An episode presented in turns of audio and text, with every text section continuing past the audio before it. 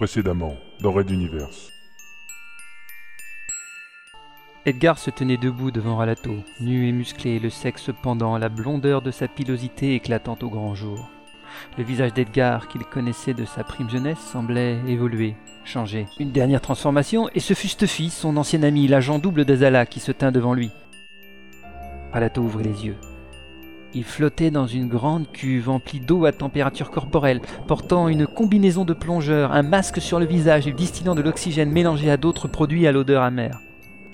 Une voix emplit alors le crâne de Ralato, une voix qu'il n'avait plus entendue depuis longtemps. Ne t'inquiète pas, mon frère.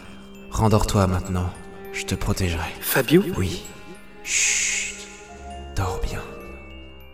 Et tout devint noir. Red Universe. La plus grande saga galactique jamais racontée au podcast. Chapitre 11. Dynastie.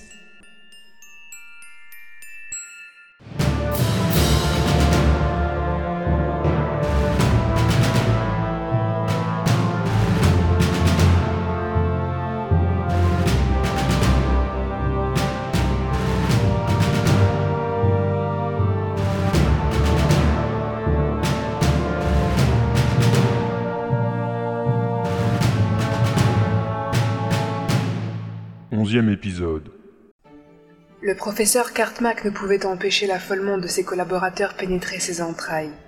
Des câbles lâchés, des générateurs ou des consoles explosées. L'un des manteaux assistants Stuffy s'était effondré au sol, victime d'une impulsion psychique hors du commun. Le second n'allait pas tarder à lâcher non plus d'après les senseurs reliés à son front et Stuffy lui-même, le grand mental droit et fier ne bronchant pas, laissait un filet de sang couler de sa narine, imprégnant le tissu noir de sa tenue mutualiste. Le vieil homme s'accrochait à ce qu'il pouvait alors que le sol semblait vaciller sensiblement, comme un tremblement de terre. Mais c'est impossible, la base n'est pas installée dans une zone sismique. Un nouveau coup sourd, un nouveau tremblement et des dalles se déchaussèrent du plafond, écrasant plusieurs soldats ou savants mutualistes, explosant les dernières consoles encore intactes. La cuve. Une fissure principale venait de se former, Lentement par à coup, elle progressait, suivie de plusieurs autres plus petites, lézardant le verre blindé épais comme une vulgaire feuille de papier. Sortez tous de la pièce Évacuez la salle d'insémination Évacuation, vite Le sol était déjà jonché de cadavres, d'éléments de structure ou d'appareillage brisés. Les quelques survivants se précipitaient vers les sorties de secours. Mais pas Cartmack. Lui restait ici, à son poste, hypnotisé par cette fissure, ce serpent de cristal ondulant vers le haut de l'immense cuve, passant juste devant Ralato, le sujet de l'expérience d'insémination. C'est alors que le savant comprit. Un regard. Les yeux ouverts de son protégé étaient pointés sur lui, telle une menace imminente à deux doigts de l'explosion. Ce regard. Cartmack recula d'un pas, attitude puérile et animale, comme si cela pouvait lui permettre d'échapper à ce regard.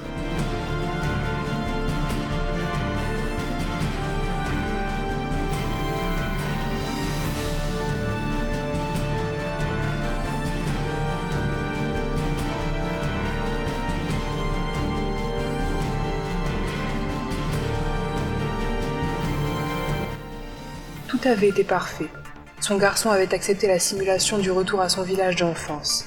Il avait parfaitement été déstabilisé par l'information finale de la tromperie de sa mère, immergé qu'il était dans le bain de cette culture familiale omniprésente où il avait grandi.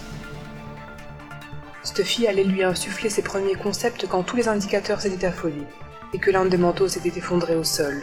Le pauvre Stuffy gisait maintenant à côté des deux autres, mort de congestion ou écrasé par les poutres qui s'effondraient un peu partout, victime de la violence insondable venant des profondeurs de... Le regard. Les fissures étaient devenues lézardes, de l'eau suintait partout, prémisse de la destruction imminente de la cuve. Elle ne pouvait résister plus. Cartmack connaissait ce regard.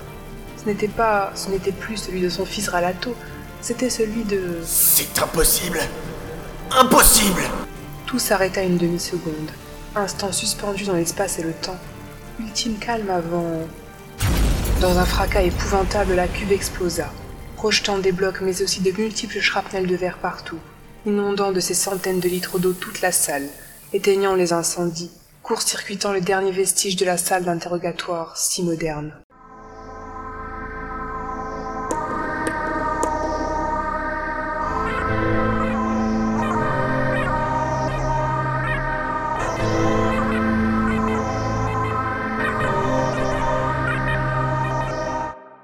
Raid d'univers à suivre.